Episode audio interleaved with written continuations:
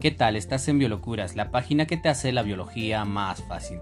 Recuerda seguirme en las diversas plataformas como Facebook, Instagram, Twitter, YouTube, Spotify y suscríbete a cada una de ellas para recibir actualizaciones como esta. El tema que veremos el día de hoy viene a ser histología vegetal. Para esto he dividido a los tejidos vegetales en dos grandes grupos, los tejidos meristemáticos y los tejidos adultos o diferenciados. Cuando hablamos de los tejidos meristemáticos debes recordar ciertas características las células de este tejido meristemático van a estar en constante división, en constante mitosis. Decimos por eso que estas células son totipotentes, porque están en constante división, en constante mitosis.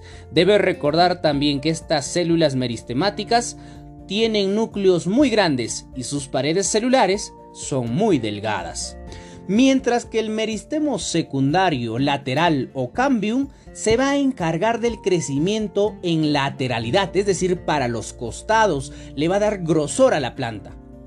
Pues dentro de este meristemo secundario vas a encontrar dos estructuras que se van a encargar de darle ese crecimiento. Estamos hablando del cambium vascular y el cambium suberoso o felógeno.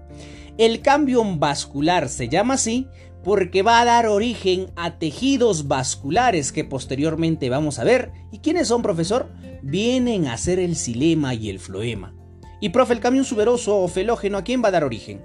Va a originar pues al suber o corcho, es decir, va a formar la peridermis. Y además va a formar a las células parenquimáticas o de la felodermis, es decir, forma el colénquima, el esclerénquima y el parénquima. No te olvides el cambium suberoso origina el suberocorcho, es decir, forma la peridermis. Además, va a dar origen a las células parenquimáticas o de la felodermis. Es decir, que está formando también al colénquima, al esclerénquima y al parénquima. No te olvides, colénquima, esclerénquima y parénquima. Muy bien. Cuando hablamos del grupo de los tejidos adultos o diferenciados, vamos a encontrar cinco tipos de tejidos los tejidos protectores, los tejidos de soporte o sostén, los tejidos fundamentales o parenquimáticos, los tejidos transportadores o vasculares y los tejidos secretores. Comencemos hablando de los tejidos protectores. Esta se va a subdividir en epidermis y en peridermis. Cuando hablamos de la epidermis, esta epidermis se va a caracterizar porque tiene células vivas con protoplasma. Además, las vas a encontrar en hojas y tallos verdes. No te olvides, si tú haces un corte transversal a la hoja, transversal, vas a observar una epidermis superior y una epidermis inferior. Una que está en el haz de la hoja, Dentro de este tejido meristemático vamos a encontrar al tejido meristemático primario o apical y al tejido secundario lateral o cambio. ¿Está bien? Veamos las características del meristemo primario o apical. Este meristemo primario va a dar crecimiento en longitud, un crecimiento vertical. ¿Está bien? En tamaño entonces dices, profe, ¿dónde lo encuentro? Lo vas a encontrar en el superior y una que está en el en vez, la epidermis inferior. Profe, ¿y qué encuentro en la epidermis superior e inferior? En la epidermis superior vas a encontrar una capa que contiene cutina. Esa capa evita la sequedad de las hojas y se va a denominar cutícula. Mientras que en la epidermis inferior vas a observar pequeños agujeros pequeños agujeros que van a permitir el intercambio gaseoso. Profe, ¿de qué me estás hablando? Te estoy hablando de los estomas. Estos estomas van a tener células oclusivas o célula estomática o célula de cierre si quieres. Además, el agujero que van a tener se va a denominar ostiolo. No te olvides, el estoma se encarga del intercambio gaseoso, de la transpiración, es decir, de la pérdida de vapor de agua. Si hablamos de la peridermis, debe recordar que sus células son muertas porque tiene suberina en su pared celular. Lo vas a encontrar en los tallos leñosos Y estos tallos leñosos van a tener lenticelas, profe, que son las lenticelas. Lo que viene a ser pues en las hojas los estomas, en los tallos adultos leñosos vienen a ser las lenticelas. Ah, profe, se encarga del intercambio gaseoso. Así es, pero en tallos leñosos, en estructuras adultas, no te olvides. Pasamos a los tejidos de soporte o sostén. Bonita palabra, ¿verdad? Cuando hablamos de los tejidos de soporte o sostén vamos a hablar del colénquima y del esclerénquima. Comencemos con el colénquima. Este colénquima a la planta le va a proporcionar flexibilidad. ¿Por qué, profe? Porque sus células son vivas, tienen forma prismática y están constituidas en su mayoría. Tienen un 45% de pectina, un 35% de micelulosa y un 20% de celulosa. Y si hablamos del esclerénquima, este esclerénquima es el encargado de darle dureza a la planta. Sus células son muertas y tienen una sustancia denominada lignina. Ahí pues vas a encontrar las famosas células pétreas, a las fibras de esclereida y también vas a encontrar a las células estrelladas.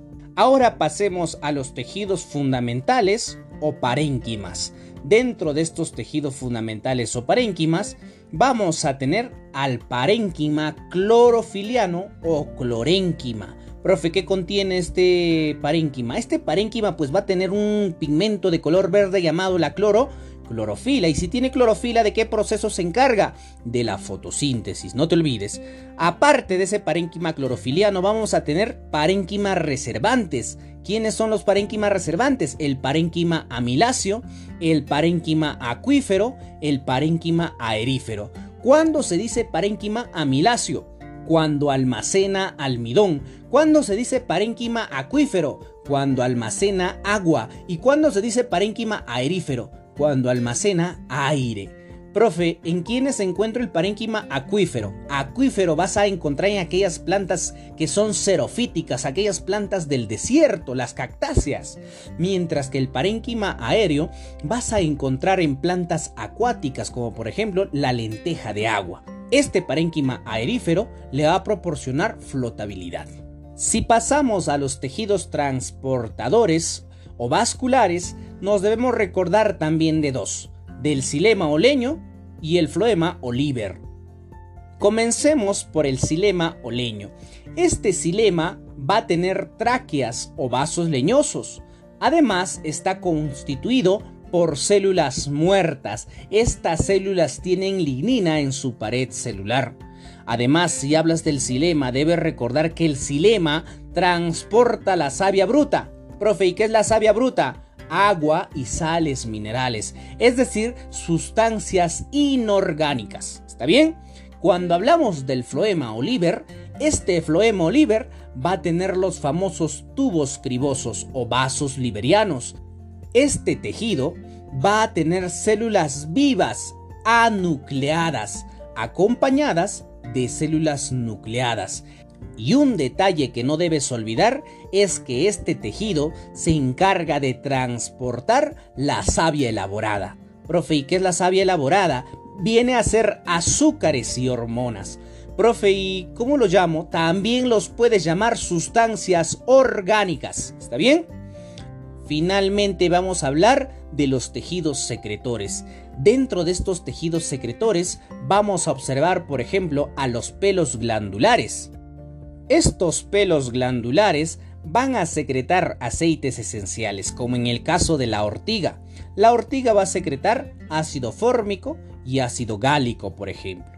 Cuando hablamos de las cavidades secretoras, estas se encargan de almacenar aceites esenciales, como los cítricos, con cavidades lisígenas. Cuando hablamos de los tubos nectarios, pues estos se encargan de elaborar el néctar, el néctar que es una sustancia azucarada que atrae a los insectos y aves polinizadoras. Y si hablamos de los tubolaticíferos, pues estos se encargan de elaborar látex. Ahí tienes, por ejemplo, la chiringa o el árbol de caucho y también tienes a la higuera, por ejemplo. Hasta aquí ha sido tu clase de histología vegetal. Nos vemos la próxima. ¡Chao!